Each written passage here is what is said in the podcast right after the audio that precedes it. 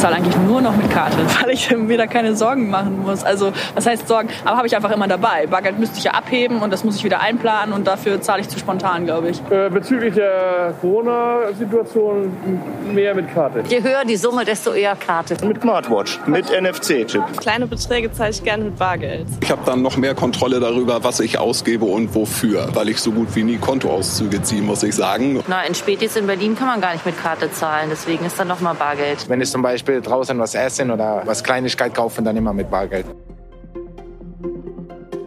Willkommen zu Alles, was zahlt, dem Podcast von Girocard. Heute reden wir über die Deutschen, das Bargeld und die Kartenzahlung. Mein Name ist Silvia Silko. Und ich bin Joachim Schüring. Zusammen moderieren wir diesen Podcast rund ums Geld. Und ich frage dich mal, Silvia, wie zahlst du am liebsten? Ich zahle immer mit Karte und ärgere mich ständig, wenn das irgendwo nicht geht, weil ich nie Bargeld dabei habe. Wie sieht's bei dir aus? Hast du immer welches in der Tasche? Ja. Und das merke ich immer wieder an meinem Portemonnaie. Das wird mit der Zeit immer so schwer von dem vielen Kupfergeld, das man als Wechselgeld bekommt. Also wir sind beide ziemlich unterschiedlich, würde ich sagen. In unserer Straßenumfrage am Anfang haben wir eben schon gehört, es gibt die verschiedensten Möglichkeiten, Bar, Karte, Handy und diese werden hierzulande offensichtlich auch genutzt. Genau. Was man allerdings weiß, ist, dass die Deutschen immer noch am Bargeld hängen. Laut der Bundesbank fanden im Jahr 2020 hierzulande immer noch 60 Prozent aller Zahlungen in Deutschland mit Scheinen oder Münzen statt. Anders als bei unseren europäischen Nachbarn. In den skandinavischen Ländern oder Frankreich etwa ist der Trend eindeutig. Da geht es in Richtung Kartenzahlung und weg vom Bargeld. Schweden ist besonders krass. 83 Prozent der Zahlungen werden da bargeldlos getätigt. Ach, aber das ist dann ja ein Land für mich. Wir wollen da heute drüber sprechen, woran das liegt, warum wir Deutschen so am Bargeld hängen und wie das überhaupt so einzuordnen ist. Dafür haben wir uns Frau Monika Müller eingeladen. Sie ist Diplompsychologin und Coach und begleitet seit 1999 Finanzdienstleister. Frau Müller beschäftigt sich viel damit, wie unsere Persönlichkeit mit dem Geldverhalten zusammenhängt. Und wir freuen uns, dass sie heute da ist. Hallo, Frau Müller. Ja, hallo und äh, danke für die Einladung. Wir haben ja eben schon gehört, die Deutschen hängen sehr am Bargeld. Wie erklären Sie sich das? Ja, also wir sind alle mit positiven Erinnerungen, hoffentlich, aber die meisten Menschen mit positiven Erinnerungen an so erste Situationen, wo wir ein Geld geschenkt bekommen haben, von der Oma, von der Tante. Und das war Bargeld. Auch das Taschengeld, was Kinder äh, bekommen, wo sie so die erste Verantwortung auch für ihren Umgang mit Geld erleben, äh, das findet auch häufig mit Bargeld statt die ein oder andere Erinnerung äh, wird jetzt bei den Kindern, die heute groß werden, sicherlich auch schon mit einem Konto stattfinden. Aber Bargeld ist ein Teil der Kindheit und damit sind wir groß geworden. Und deshalb hängen wir auch daran, an positiven Aber ist das nicht auch eine typisch deutsche Tradition? Hat die Tatsache, dass wir Deutschen so am Bargeld hängen, nicht auch was mit der Nachkriegszeit zu tun und den Wirtschaftswunderjahren? Die Einführung der harten D-Mark dürfte doch das Symbol sein für das wieder aufgebaute Deutschland und den Erfolg des Landes. Ich könnte mir vorstellen, dass das auch Auswirkungen auf die Folgegeneration und letztlich auch auf uns heute hat, oder? Ja, unbedingt. Und vor allen Dingen, ich denke, auch jedes Land auf der Erde hat seine besondere Geschichte mit Geld. Das macht es auch sehr spannend, hinzuschauen, wo kommen eigentlich unsere, ja, Muster, Verhaltensweisen mit Geld her. Und in Deutschland war das Ganze so eine der prägenden Erinnerungen oder Erfahrungen gar noch. Krieg, Währungsreform. Geld in der Hand, was Stabilität, die D-Mark, die Stabilität und Sicherheit versprochen hat und auch ein gewisser Aufbruch, der mit dieser ja, neuen Form des Geldes, mit dem Bargeld, was wir da in Händen halten durften und womit wirklich viele auch eine Erfahrung verbinden, die ihnen immer einen positiven Ausblick nach vorne vermittelt hat. Und das ist das, was ich glaube, was wir in Deutschland ganz besonders erlebt haben. Es gibt natürlich, wie ich schon sagte, jedes Land hat seine eigene Geschichte, auch andere Länder, die eher schon die Vorreiter vielleicht für einen bargeldlosen Umgang sind. Nehmen Sie Schweden. Wenn wir uns fragen, wo kommt es her? Ja, vielleicht ist Schweden im Unterschied zu Deutschland ein Land, wo die Menschen doch ein Stück weit mehr vertrauen auch in den Staat und in die Gesellschaft schon entwickelt haben und damit auch mit dem Bargeldlosen, also das Geld nicht mehr direkt selber in der Hand haben müssen, äh, zurechtkommen oder sich auch wohlfühlen und auch die Vorteile schon mehr nutzen. Nun hat ja beides, Bargeld und Kartenzahlung, seine jeweiligen Vorteile. Bargeld bedeutet was Handfestes, für manche mehr Kontrolle darüber, wie viel sie ausgeben. Sie fühlen sich nicht so gläsern und sind nicht von der Technik abhängig. Kartenzahlung hingegen bedeutet mehr Mobilität, Zeitersparnis, Transparenz der Ausgaben, ein leichteres Portemonnaie, äh, das so leer ist, dass auch kein Taschendieb was davon hätte und eben auch Kontaktlosigkeit, was durch äh, die Corona-Zeit natürlich schon wichtig geworden ist. Und ähm, früher war es bei meinen Eltern noch so, dass kleinere Beträge im Alltag immer mit Bar bestritten wurden, also eben die Zahlung beim Bäcker morgens zum Beispiel. Größere Anschaffungen machte man mit Karte. Und ich habe das Gefühl, dass auch hier gerade ein Paradigmenwechsel auch in Deutschland stattfindet. Äh, ist das richtig? Ja, und das Bäckerbeispiel ist auch, glaube ich, sehr prägend, denn wir gehen oft in der Woche vielleicht zum Bäcker. Und das, was uns so Routinen äh, geschaffen hat mit dem Bargeld, das wird die Routinen mit dem Bargeld im Sinne vielleicht auch von einem Paradigmenwechsel auch überwinden oder verändern.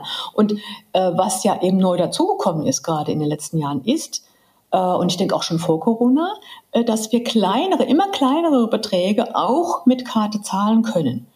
Äh, das war früher nicht der Fall. Es gab Limits, ähm, wo auch Supermärkte gesagt haben, nee, bis zu diesem Limit musst du ähm, darfst du nur mit Bargeld zahlen und erst ab dann mit Karte. Und das verschwindet immer mehr.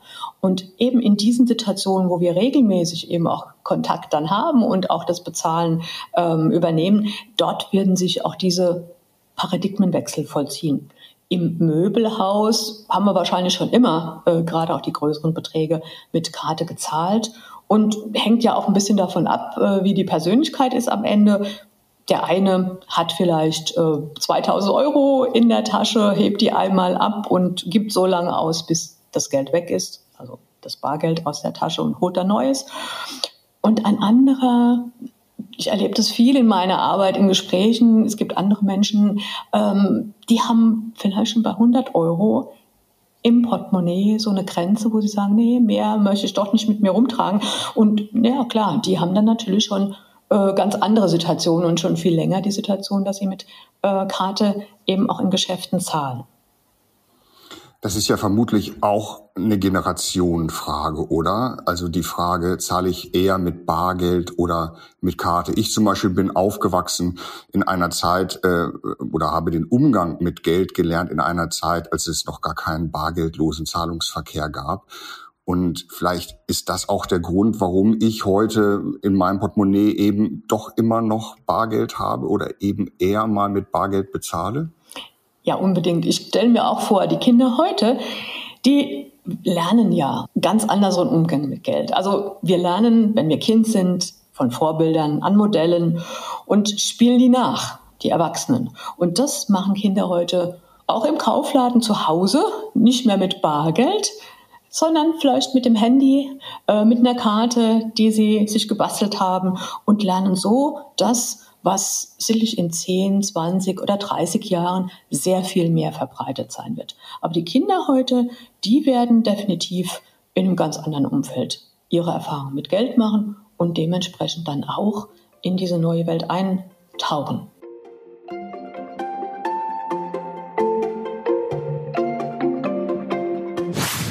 immer flexibel unterwegs. Mit der digitalen Girocard gehen Bezahlvorgänge auch ganz bequem mit dem Smartphone.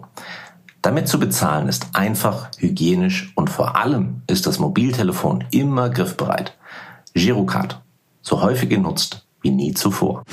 Wir haben schon zweimal, glaube ich, über die Corona-Pandemie gesprochen und da hat sich ja in den letzten eineinhalb Jahren wirklich was total Spannendes ergeben. Eine Girocard-Umfrage ähm, hat gezeigt, dass immer mehr Menschen über 60 Jahre durch oder in dieser Zeit begannen mit der Karte zu zahlen. Und zwar, weil sie somit sich, aber auch andere schützen, weil sie eben kontaktlos bezahlen können. Hier ist die Gesundheit wichtiger als dieses sozusagen erlernte oder, oder diese vermeintliche Sicherheit oder auch das Verhalten, wie wir mit oder die Gewohnheit, wie wir mit Geld umgehen können. Ja, ich denke, Menschen fällen Geldentscheidungen nach drei Komponenten. Das muss man wissen. Ratio, Intuition und Gefühl, die spielen immer eine Rolle. Und äh, bei den älteren Menschen war es sicherlich so, dass sie jahrelang intuitiv mit Bargeld gezahlt haben. Und jetzt in der Corona-Zeit haben die die Gelegenheit genutzt und haben überlegt, wie kann ich einen Beitrag leisten? Also die Ratio hat da plötzlich noch mal eine neue Rolle gespielt im Umgang mit Geld und natürlich eben auch das Bedürfnis, das Gefühl, unterstützen zu wollen, auch Menschen in anderen Lebenssituationen. Und dadurch konnte sich auch jemand, der vielleicht bisher aus dem Gefühl der Sicherheit mit Bargeld bezahlt hat, eher in dieses neue Bezahlen, das einen anderen Wert hat, nämlich den Schutz, aber eben auch über das Kontaktlose, was dann eben notwendig ist zu zahlen, reingewöhnen. Und die haben diese Entscheidung bewusst getroffen. Es ist also eine Art neue Routine, die sich da gerade formiert. Und das finde ich eigentlich ein ganz gutes Stichwort, weil wenn man so nachliest, hört man ja ganz unterschiedliche Stimmen von dieser neuen Routine. Also der Frage, wie geht's eigentlich nach Corona weiter? Und da gibt's die einen, die sagen, dass sich dieses digitale Bezahlen oder die Digitalität generell immer weiter durchsetzen wird, auch wenn die Pandemie vorbei ist. Andere sagen, dass es wahrscheinlich ganz schnell wieder zurückgeht zu diesem alten, der alten Normalität, die wir schon mal hatten. Was würden Sie denn dazu sagen, Frau Müller? Mhm. Ja, äh, ich denke, das ist ein sehr ähm, wichtiger Punkt zu überlegen, gibt es nach Corona überhaupt? Erstens mal, also wird es sowas wie Anschalten, Einschalten von einem Schalter sein, an und aus? Das wissen wir, das wird es nicht sein. Das heißt, es wird ein Übergang sein und es wird ein, ein Übergang in eine neue Zeit sein. Entscheidend, glaube ich, wird sein, wie kurz, wie schnell wird das gehen oder wie lang wird uns dieser Übergang noch begleiten. Und wenn es kurz wird, kann es sein, dass auch einige alte Routinen einfach wieder greifen im Alltag. Wenn es etwas länger geht, vielleicht sogar bis nächstes Jahr, bis im Sommer, manche sagen ja, Corona wird schon mehrere Jahre noch eine Situation sein, die von uns neue Verhaltensweisen, neue Einstellungen auch abverlangt, dann glaube ich schon eher, dass sich diese neuen Routinen, die sich ja auch weiter verfestigen, dass die dann auch bestehen bleiben. Aber grundsätzlich glaube ich, dass wir ähm, auf jeden Fall auch jetzt schon äh, in Corona in einer Zeit sind, die anders ist als früher. Und das ist immer so. Wir verändern uns permanent, wir merken es manchmal nicht so ganz. Corona ist jetzt so eine Art Brennglas auf diese Veränderungen, aber die gehören zu jeder Gesellschaft, zum Leben prinzipiell dazu. Genau, und die Pandemie hat eben auch gezeigt, wie schnell wir uns ähm, verändern können und wie schnell wir den Nutzen neuer digitaler Möglichkeiten äh, erkennen können. Wir sitzen ja jetzt hier in diesem Moment auch digital zusammen. Das heißt, wir, ich, wir sind nicht durch Deutschland gefahren, um diese Postcard-Folge aufzunehmen. Und das funktioniert super. Und das wird auch nach der Pandemie super funktionieren. Und ähm, es wird also äh, auch wenn ungewiss ist, wie wir hinterher in alte Gewohnheiten zurückverfallen, aber es wird doch mit Sicherheit die Bezahlung mit oder ohne Bargeld auch betreffen.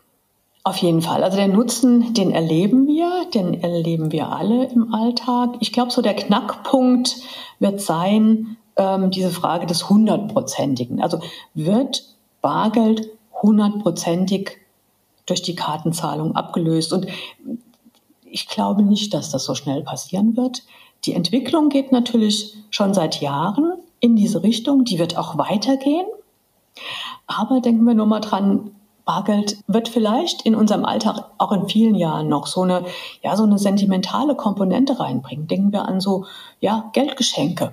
Ich habe vielleicht ein schönes Geldgeschenk, ein schönes Geschenk gepackt. Das ist ein, ein, ein Päckchen und da ist vielleicht so ein, ja, ein, ein, ein schöner Geldbetrag, eine, ein Geldschein, ein bunter Geldschein, äh, ein gutes Arrangement, das den Wert des Geschenks nochmal in einer besonderen Form vermittelt. Und ich glaube nicht, dass wir auf dieses haptische ganz verzichten wollen. Da bin ich ein bisschen skeptisch, aber der Alltagsnutzen, der wird schon dazu führen, dass wir da noch weitere Schritte gehen.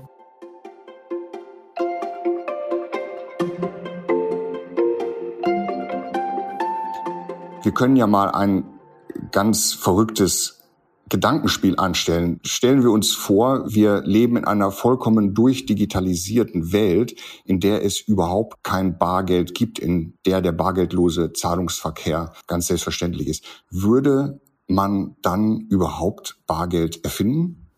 Geld in der Form, wie wir das heute kennen, wurde erfunden oder entstand in einem ganz spannenden Kontext, nämlich es wurde erfunden, um als Emblem an der Kleidung von Menschen so den Status sichtbar zu machen in der Gemeinschaft, in der man gelebt hat. Und ich könnte mir schon vorstellen, dass auch heute in irgendeiner Form, wie auch immer, in dieser Digitalisierungszeit ähm, etwas erfunden werden würde, was uns Menschen signalisiert, wie wir miteinander in der gegenseitigen Wahrnehmung hantieren, wie wir uns zeigen, vielleicht wer Macht oder Ohnmacht hat, vielleicht wer ähm, etwas zu sagen hat, etwas Besonderes darstellt.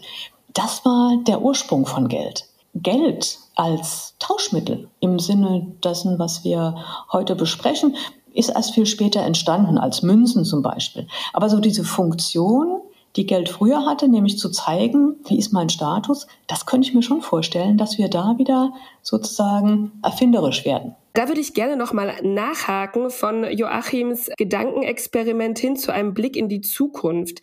Denn äh, wir haben es ja eben schon gehört, Geld hat immer auch was mit Identität zu tun, eben vielleicht die Machthaber, die ihr Antlitz auf Münzen haben prägen lassen oder aber auch gar nicht so lange her. Seit 1999 äh, gibt es den Euro in Europa. Und auch dieser wurde als Zeichen äh, der Einheit gesehen und unter anderem deshalb mit eingeführt. Ähm, könnte also vielleicht aus der Abschaffung des Bargelds eine Art Identitätsverlust resultieren? Also die Angst hätte ich nicht. Warum? Identität ist immer als erstes da. Und die sucht sich dann einen Ausdruck.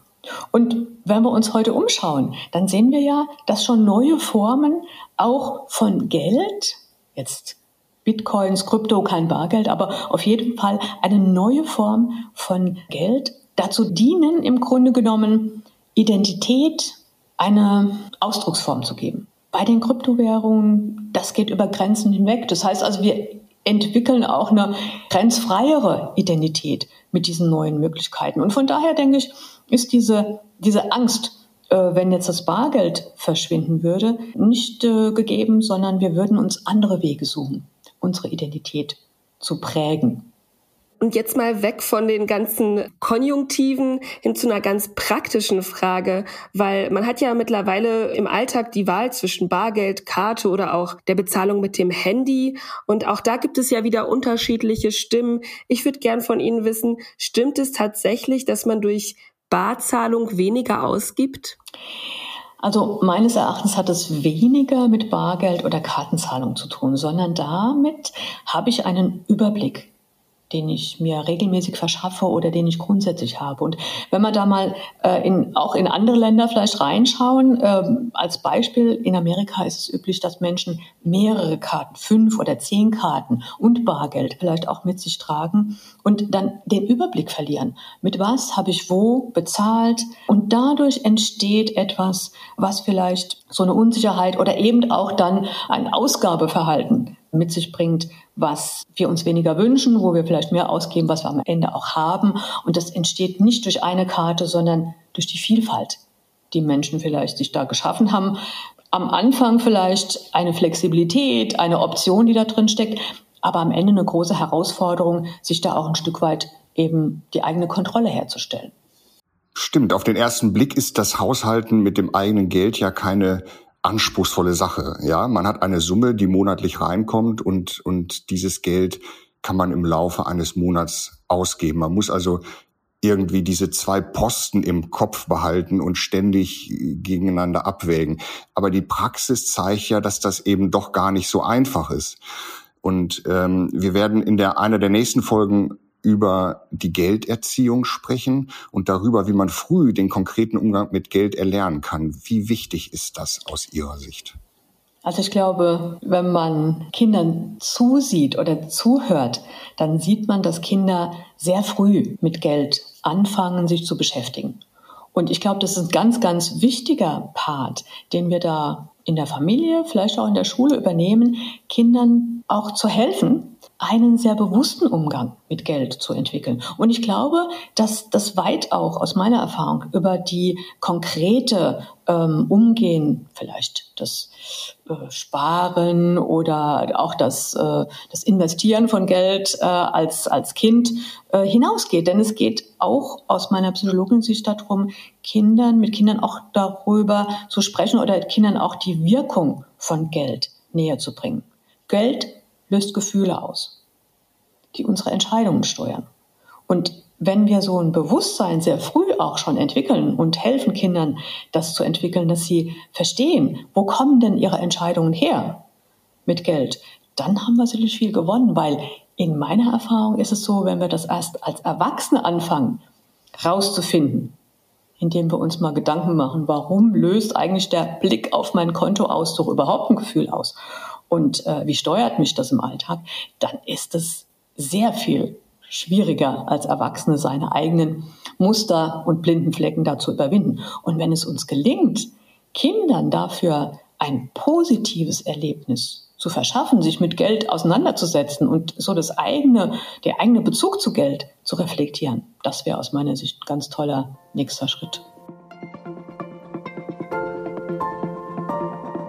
Ich glaube auch, dass ähm, die Tatsache, wie man mit neuer Technik dann auch aufwächst, dass das auch vieles ausmacht.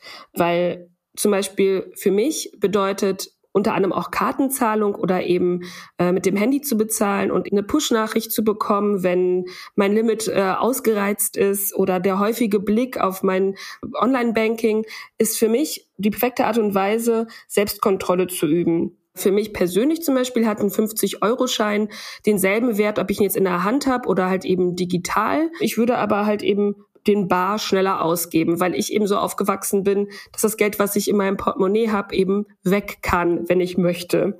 Und ähm, da sind wir ja aber auch wieder am Anfang unseres Gesprächs, wo Sie, Frau Müller, ja auch meinten, es gibt immer, geht auch immer darum, was habe ich als Kind gelernt oder was habe ich im Laufe meiner Sozialisation gelernt und welches Werkzeug wurde mir gegeben. Das war ein sehr interessantes Gespräch, Frau Müller. Ich danke Ihnen, oder wir danken Ihnen sehr, dass Sie uns dafür zur Verfügung gestanden haben. Ja, vielen Dank. Und ich wünsche allen Hörern viele gute Erkenntnisse. Das war's für heute. Den Podcast Alles, was zahlt von Girocard kann man überall hören, wo es Podcasts gibt. Alle zwei Wochen veröffentlichen wir eine neue Folge und wer uns abonniert, der wird darüber direkt informiert. So kann man nichts verpassen. Wir sagen Danke fürs Zuhören. Bis zum nächsten Mal. Tschüss. Tschüss. So, Silvia, jetzt gehen wir aber noch einen Kaffee trinken, oder? Ja, auf jeden Fall. Ich brauche auf jeden Fall einen Kaffee. Hast du Geld dabei? Nö. Oder kann man mit Karte zahlen, oder? Naja, ah okay. Dieser Podcast ist eine Produktion vom Zeitstudio im Auftrag von Girocard, realisiert von der Tempus Corporate GmbH.